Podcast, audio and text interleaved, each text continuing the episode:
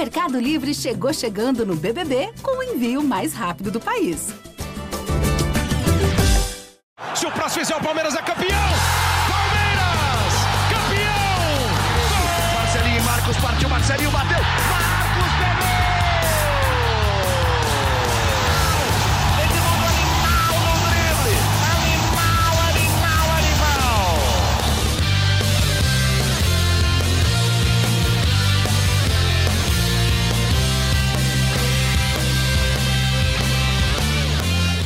Fala, torcida palmeirense. Começa agora o podcast GE Palmeiras, um podcast especial sobre o Verdão aqui no GE.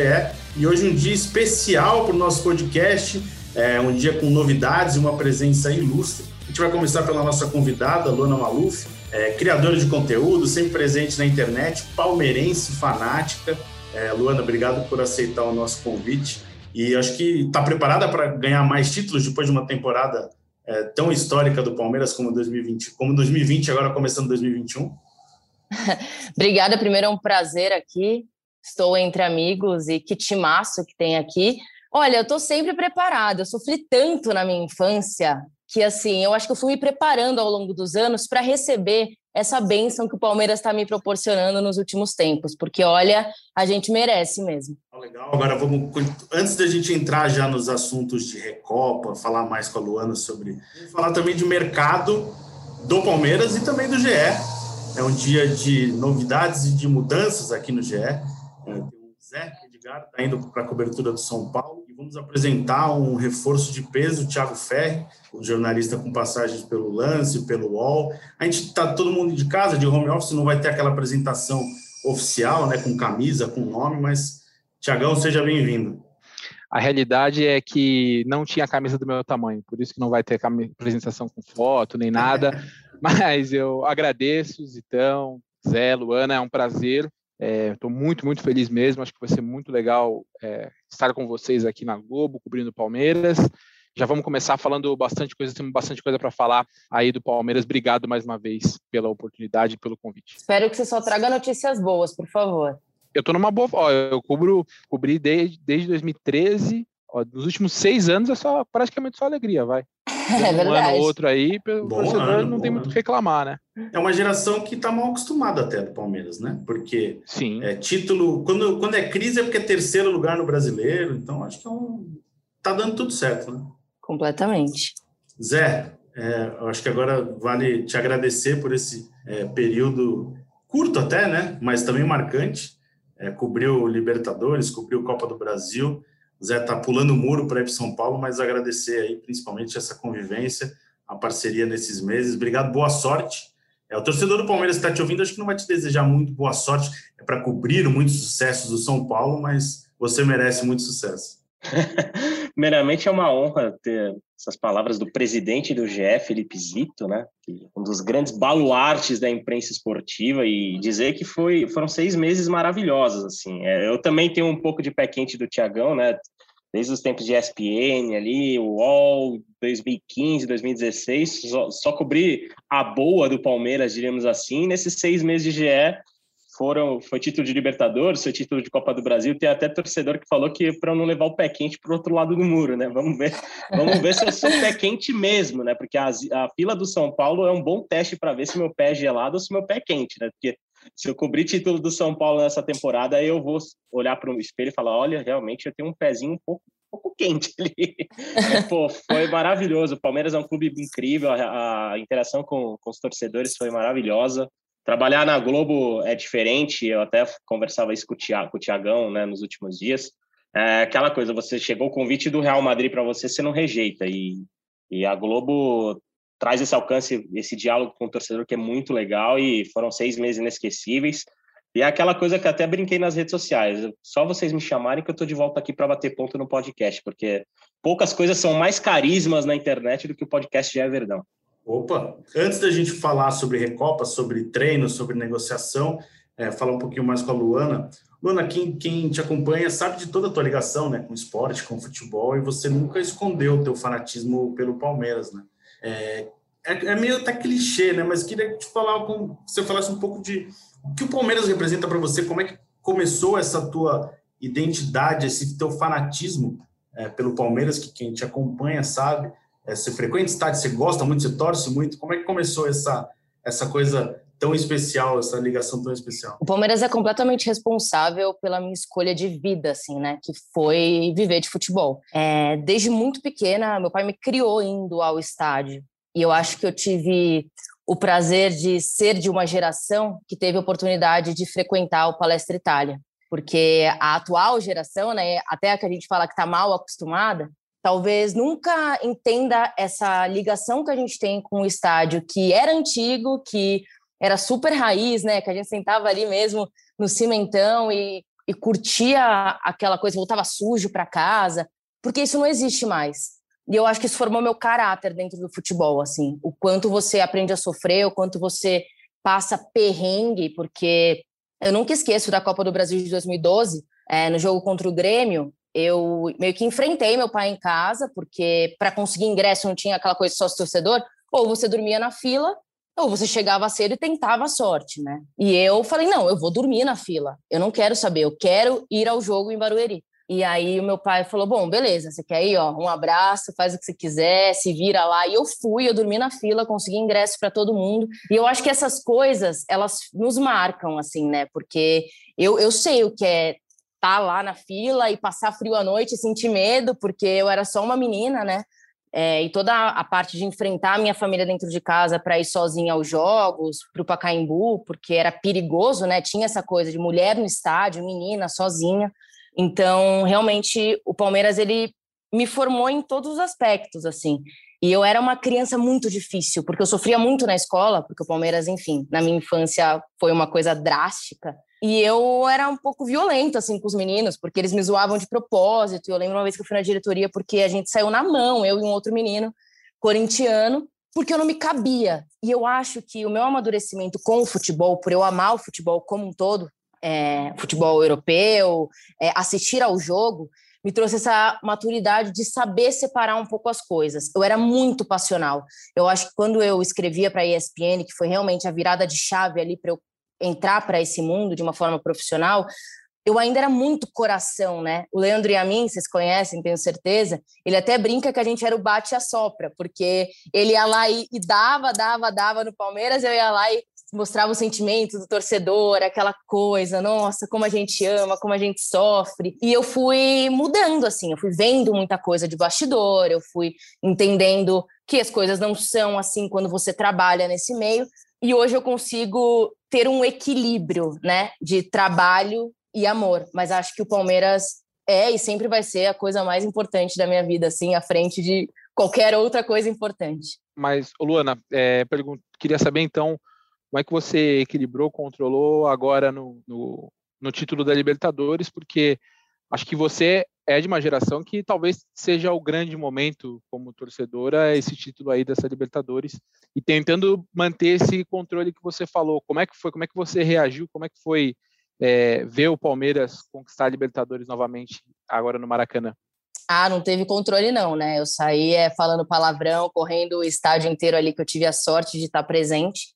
Mas... Eu vi, eu vi essa série. Desesperada. O pessoal da imprensa que estava ali em cima estava, meu Deus, essa menina vai ter um treco aí. É, porque eu acho que eu consegui me adaptar no sentido de eu respeito muito os outros times, então quando eu faço uma análise, quando eu vou a algum programa, alguma mesa, discutir o futebol, eu trato os rivais com muito respeito. Isso é uma característica que eu sempre tive, e já foi inclusive atacada por isso, porque acham que quando você é muito torcedor de um time, você tem que automaticamente atacar os outros. Então, quando me atacam, quando ofendem o Palmeiras, ou tentam zoar o Palmeiras por causa de Mundial nas minhas fotos, eu não saio respondendo e brigando, porque eu sei a verdade sobre o meu time, o que eu acredito e na grandeza dele. Então, eu acho que eu tenho essa liberdade para poder extravasar como torcedora e, e amar o meu time sem ofender ninguém, e voltar ao dia a dia normal ali, sentar e conseguir analisar um outro time.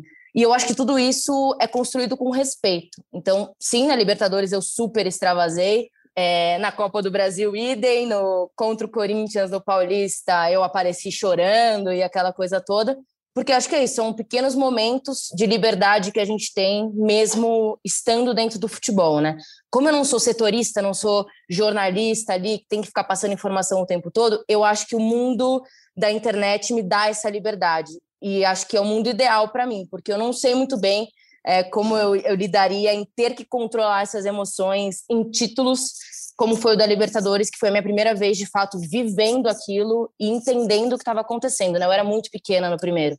Aliás, Luana, já emendando o assunto que você cantou a bola há pouco, queria falar você como a gente infelizmente vê o futebol como um meio extremamente machista, extremamente homofóbico, um ambiente muito ligado ao homem e você talvez seja uma das torcedoras palmeirenses mais influentes que a gente tem na internet. Eu queria saber como que você enfrenta isso, como que como que tem, né? Você lida com isso, porque a gente imagina que também não seja nas suas redes sociais não, seja, não cheguem só as coisas positivas, né? Do fato de você ser palmeirense, de você representar. Deve chegar, falando bom português, deve chegar muito, muito cara babaca falando com você, né? Uhum. Como, como que você lida com isso e, e, e você também quer incorporar ser uma mulher, ser um símbolo nesse sentido? Para, obviamente, abrir mais espaço, abrir mais caminho para mulheres, né? Porque a gente sabe quanto mais diversidade, quanto mais mulheres, quanto mais né, gente negra, homossexual, enfim, a gente tiver, é melhor para a discussão e para todo mundo. Né? Sim, acho que é um processo de aceitação. Eu, eu tive sorte, entre aspas, de sempre ter ao meu lado pessoas muito legais, assim. Então, eu já tive várias quedas de olhar e falar, não quero mais isso, eu não aguento mais porque vocês sabem trabalhar com futebol é uma coisa extremamente passional. Se você fala uma coisa que não está de acordo com que o torcedor acredite, se ele faz parte de um grupo mais agressivo, vai ter uma união desse grupo para te atacar e eles vão te atacar de uma forma que não é pela sua opinião, eles vão te atacar pessoalmente, assim, julgar o seu caráter, sendo que eles nem te conhecem. Isso é uma coisa muito grave da internet, a liberdade disso. É, como o, você trabalhou na ESPN também ali, é, acho que você viveu um pouco o período que eu tive lá. Às vezes que eu, em que eu estive em programas e tal, eu sempre estive ao lado de pessoas muito mais velhas do que eu. E geralmente, por ser mulher, por ser nova, talvez essas pessoas olhariam e não valorizariam o fato de eu estar ali. E acho que sempre fora das câmeras, todas essas pessoas, todos esses caras, eu cruzei muito mais com homens nesse meio do que com mulheres, pegaram na minha mão e falaram: Ó, oh, que demais que você está aqui, vai fundo, você vai longe, deram dicas.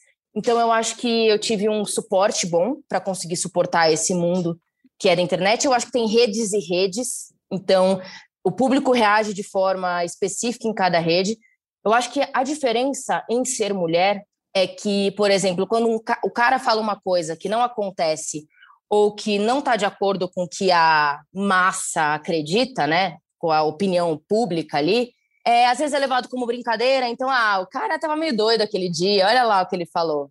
Quando é uma mulher, é um lado muito ofensivo. É, olha, olha lá a mulher no futebol, é, vai lavar louça, vai fazer isso. E eu acho que a gente está tentando mudar isso com mulheres muito representativas. Então, vocês vivem no Twitter, né? Eu, eu, eu saí do Twitter, mas eu realmente acompanhei, acho que tanto quanto vocês, por exemplo, a Ana Thaís, que é um símbolo para gente, uma mulher incrível que está indo lá na linha de frente representar, abrir caminhos e quantos ataques ela sofreu injustamente, sabe? Então acho 95%, que 95%, 99% injusto, né? É isso. E aí a gente tem que olhar para esse lado de que um cara não sofreria os ataques que ela sofreu. Então, realmente ainda tem isso, é um universo machista, mas acho que cabe do nosso lado olhar e falar assim: a gente quer bater de frente, então a gente vai, porque a gente pode. Porque depois a gente chega em um ponto que a voz dessas pessoas é, vira um negocinho minúsculo perto de quem está te apoiando, sabe? Eu acho que isso é muito importante, até para quem quer entrar nesse mundo, para as mulheres que estão criando coragem de produzir conteúdo na internet, de representar os próprios times. É muito importante reconhecer o próprio valor, saber até onde você pode ir.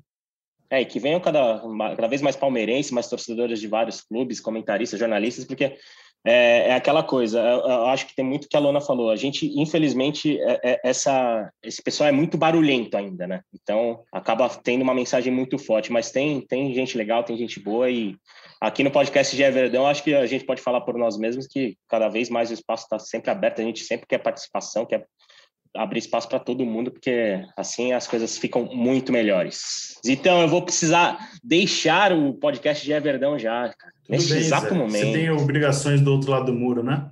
Exatamente, eu vim só para me despedir mesmo, para dar um oi para a Luana, para o Tiagão, porque tem reunião de pauta agora, estamos às 14 horas e 52 minutos de Brasília, do dia 6 de abril, e agora tem uma reunião do outro lado do muro, porque está movimentado lá também. Então, só deixar o meu beijão para vocês aqui, um agradecimento e aquele abraço para o torcedor palmeirense. Palmeirense, não, me deixe, não deixe de me seguir nas redes sociais, eu sou legal, viu? De vez em quando eu vou dar uns pitacos de Palmeiras lá também, viu? Valeu, Zé, obrigado, viu? Bom trabalho. Valeu para vocês também, gente. Vamos seguir o nosso papo. É, a gente estava falando né, de clube do coração, internet, jornalismo. É um ambiente difícil, né? Mas tem solução, eu acho, tem saída. E eu nunca escondi meu time de coração. De, eu tenho, sou de origem, a minha família, né, de origem italiana. É, eu moro na Pompeia, assim, desde que eu nasci, e eu sempre torci para Roma. Eu nunca escondi isso de ninguém, que eu sou torcedor da Roma. E eu sei que a Luana também tem uma ligação com a Roma, né? Sim.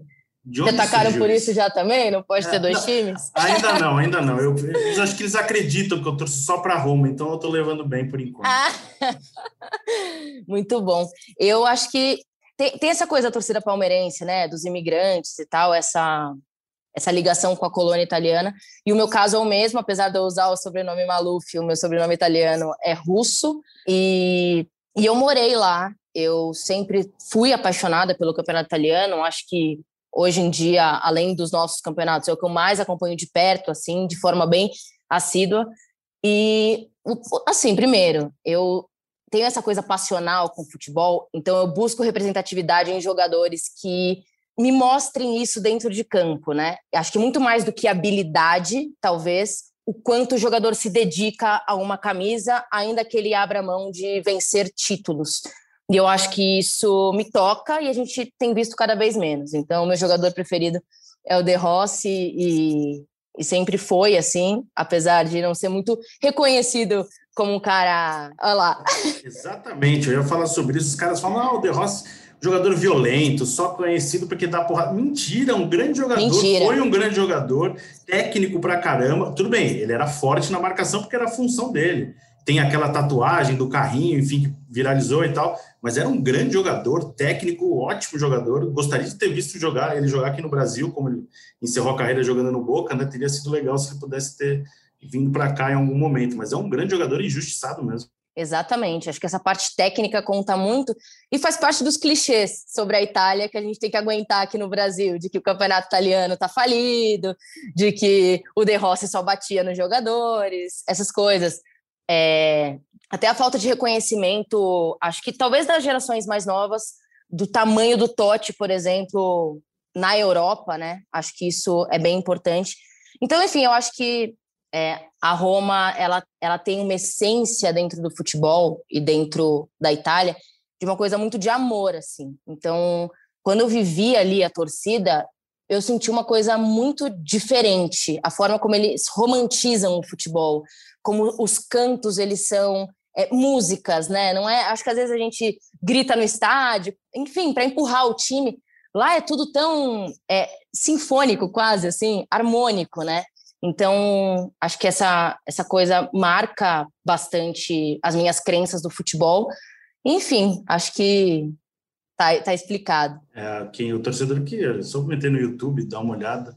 O hino da Roma é uma das coisas mais bonitas que a torcida canta antes do jogo. E tem uma música da Roma que eu não lembro o nome agora de cabeça, nem do autor, que é tocada pós-partida, que é algo assim. Grazie Roma sempre é, que ganha, né? É isso aí, é isso aí. Essa música é demais, quem tiver curiosidade aí só meter no YouTube que você vai encontrar várias versões, é muito legal. Tiagão, falando de bola, Palmeiras, é, preparação né, para essa disputa de quarta-feira, primeiro título da temporada de 2021 da Recopa Sul-Americana contra o Defensa e Justiça. É, como é que vai o Palmeiras para esse jogo? Vai ser acho mais próximo aí da, da equipe ideal, né? O Palmeiras tinha um planejamento de usar o Paulista como preparação para os jogadores ali reservas e deixar os considerados titulares para esses jogos, para o jogo com o Flamengo também no fim de semana da Supercopa, acabou que tudo mudou, né? Porque veio de novo a pandemia muito forte aqui no Brasil, o estadual suspenso, mas é, é bem, imagino que seja uma equipe mais próxima ali do ideal. Tem o Gabriel Menino, né, que está se recuperando de uma lesão que ele sofreu no treino no tornozelo, mas o Wesley e Zé Rafael já estão voltando à rotina ali de treinos mais é, teoricamente normal ali com o restante do grupo. Foram jogadores que fizeram uma pré-temporada ali para ter uma, uma, temporada mais tranquila depois de voltar terem lesões naquela na temporada 2020-2021. Então eu estou curioso para ver, até porque o Palmeiras não tem jogado, né? A gente já já está alguns dias sem, sem ver o Palmeiras jogar e vai ter um, uma partida importante no fim de semana com o Flamengo. Então acho que vai servir como, como um, bom, um bom teste. Aí o Flamengo, o Flamengo goleou no Campeonato Carioca na, nessa última partida aí com provavelmente a equipe que vai jogar contra o Palmeiras.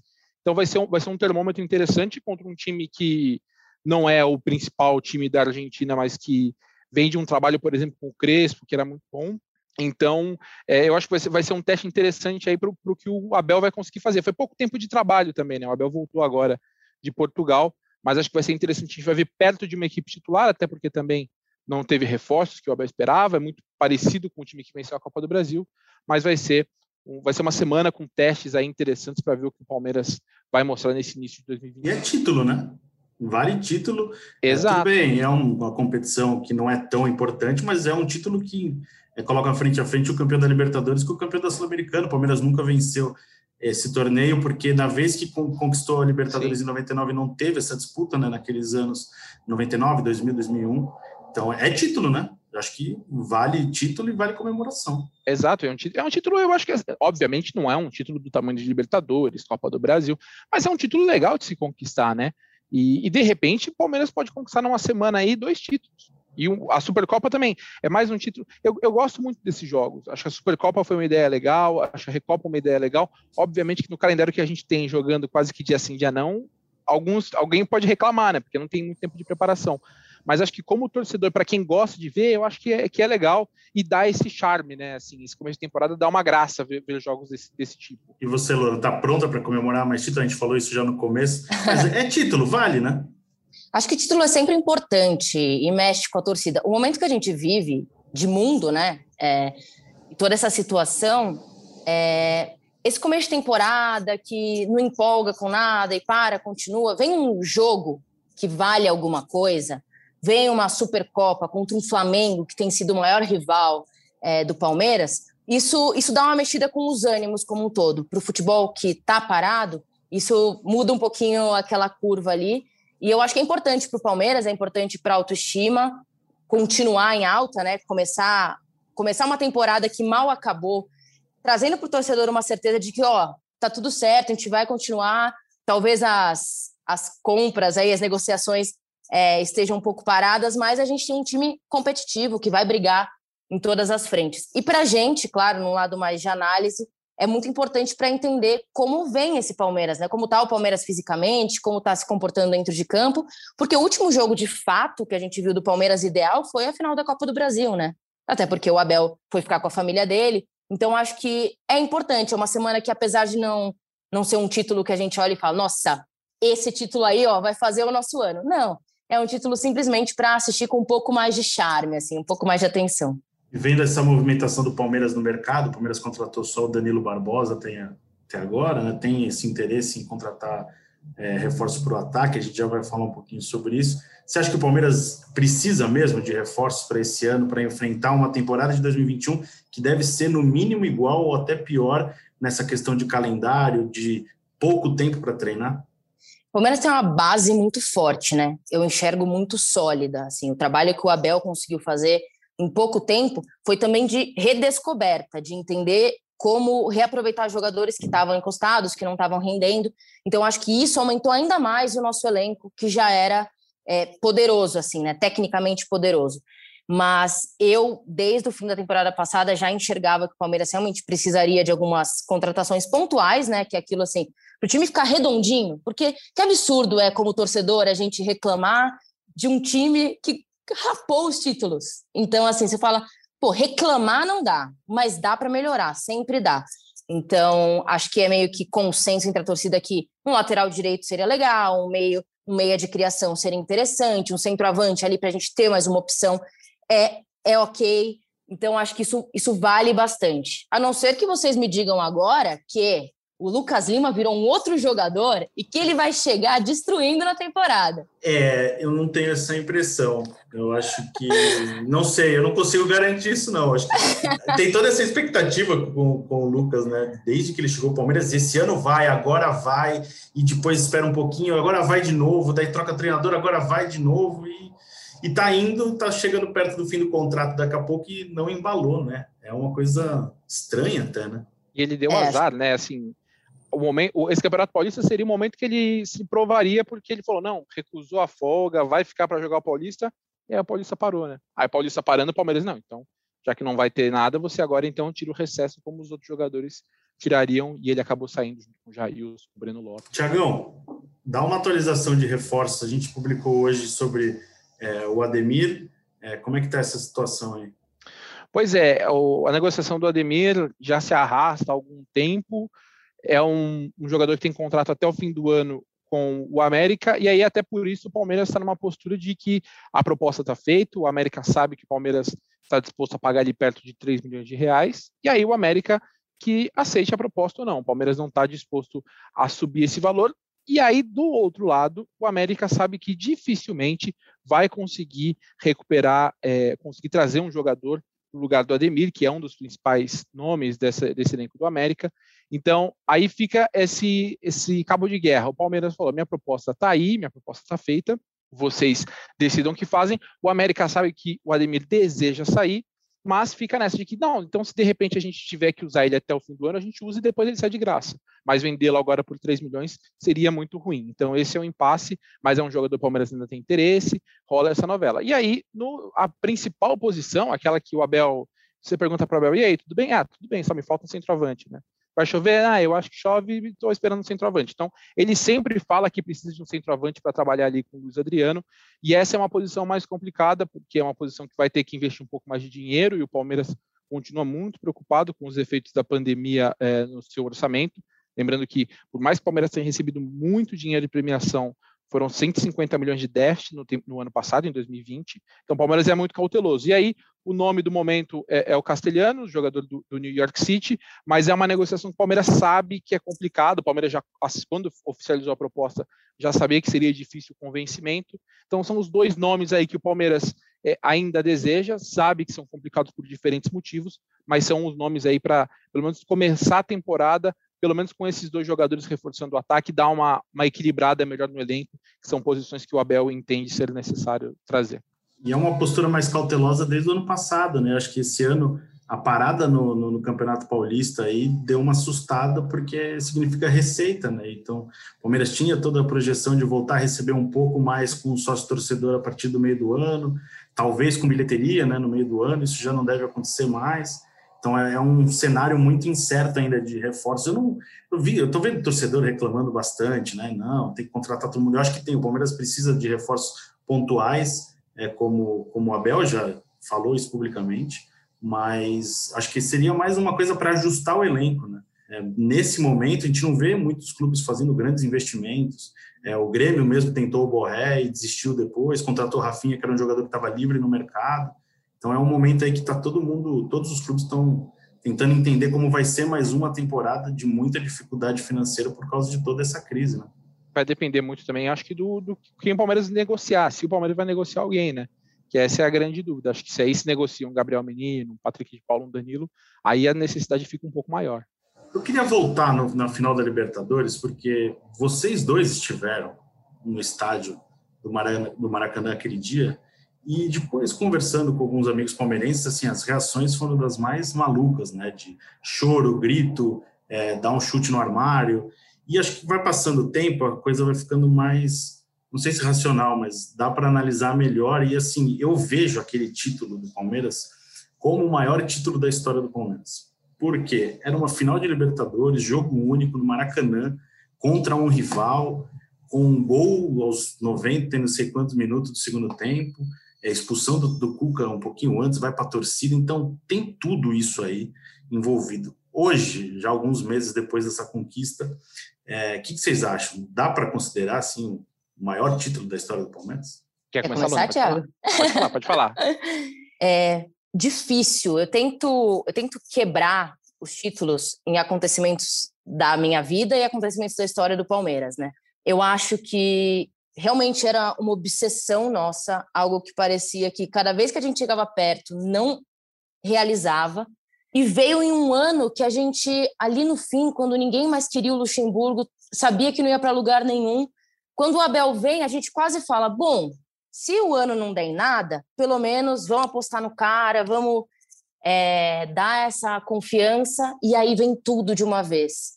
Então, eu acho que o Palmeiras, por todas as adversidades que passou, pelo surto do Covid, é, por ter tido que lidar com vários campeonatos ao mesmo tempo, indo para as finais em todos, jogando a cada, sei lá, 48 horas, perdendo jogador importante por questões físicas, eu realmente acho que é um título de valor inestimável, assim. É, provavelmente é difícil isso, né? Mas, enfim, do, dos que eu vi, com certeza é o maior. E não tinha pensado nisso, sobre ser o maior da nossa história. Acho que pode ser. Eu acho que talvez eu concorde com essa, com essa afirmação.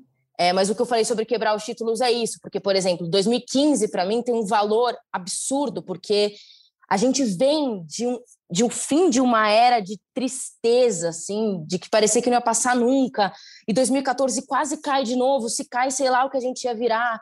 Então, 2015 tem essa coisa de ressurgimento, de arrancada, que eu acho que tem um valor histórico para a virada de chave do Palmeiras, que nos leva, enfim, ao título da Libertadores, mas que começou ali, naquela noite contra o Santos. E eu acho que finalizar, entre aspas, esse ciclo com o título mais desejado pela torcida contra o Santos é muito representativo. É, a gente, o Zito, quando a gente estava conversando ali logo depois do, da conquista, ele, ele já tinha dado a sua opinião. Eu falei para ele, falei, olha, eu não sei se é, mas vale o debate. Por exemplo, o título de 93, ele é super simbólico para uma geração.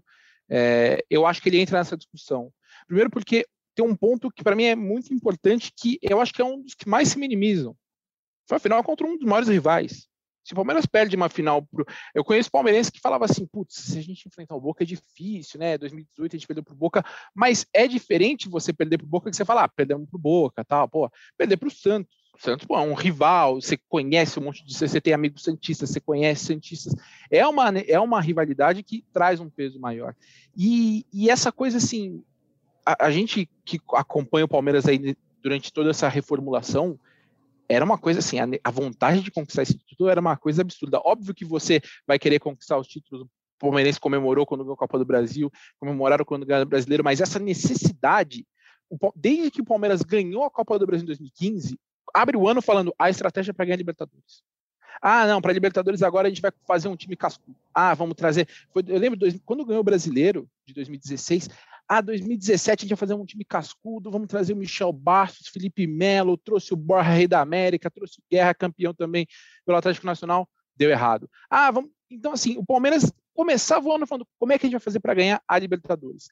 E quando a gente vê as reações lá no estádio, assim, a, a reação, por exemplo, que eu vi o Maurício Gagliotti, todo mundo já viu o Maurício falando assim, ele é um cara muito centrado, ele é um cara muito tranquilo, mas a reação que o Maurício e o pessoal da diretoria teve ali no momento em que saiu o gol do Breno Lopes, foi uma reação que nem eu imaginava que eu veria eh, eles tendo. Então, eu acho que a gente vai, vai ver que se esse título não é o maior, ele está ali junto com o Paulista de 93, junto com títulos da academia, é de fato assim, é um divisor de águas de uma geração. Acho que é o que, o que coloca essa geração aí, 2015, a partir dessa geração Crefisa aí, como uma das maiores do Palmeiras, sem dúvida nenhuma. Já vamos caminhando nosso, nossa conversa para o fim.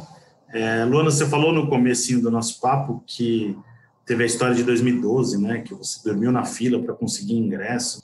É, essa foi tua maior loucura, assim, para ver um jogo de futebol, para acompanhar o Palmeiras? Ou tem alguma coisa mais maluca do que dormir numa fila de, de no estádio para ver um, um, jogo de futebol? Ah, eu acho que, que dormir foi o auge, assim, porque as coisas foram melhorando, né?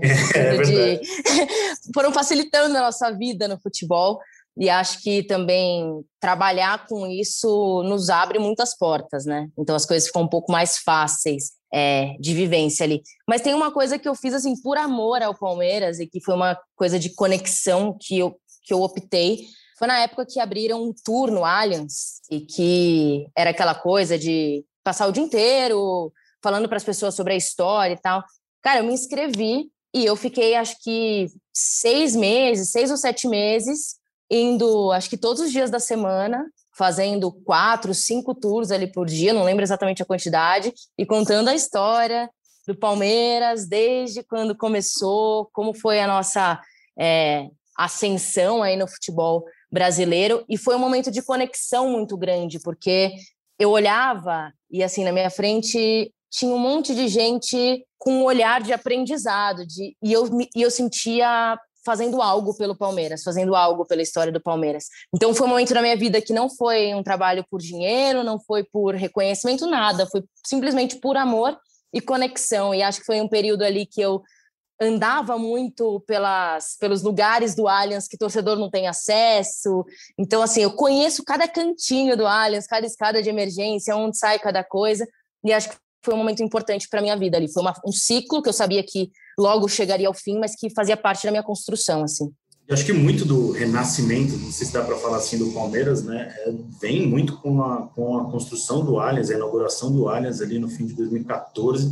Mas para quem viveu o velho palestra, é algo que dá muita saudade, né? Eu sou sócio do Palmeiras, eu frequento o Palmeiras e ali quem era sócio antigamente, antes da reforma, poder, podia andar né, normalmente pelo clube, pelo estádio, muita gente fazia exercício nas arquibancadas ali, é, para quem viveu da saudade. Né? Ah, machuca, né? Porque era muito diferente, era, e era uma conexão, né? Como se a gente fosse parte, não sei, da, da estrutura mesmo. Então eu lembro que eu fui na, na reforma ali, reforma, quando demoliram tudo, só tinha é, o resto do Palestra Itália, eu caminhei por lá. Eu falei, nossa, acabou um período que não vai ter mais volta. Acho que quem viveu até aqui viveu, vai ter um sentimento muito específico em relação ao bairro, em relação ao que significa tudo isso, porque junto com a Arena veio também a coisa de não poder ficar na rua, né, de, de bloquear ali, de, um, de uma presença da polícia um pouco diferenciada.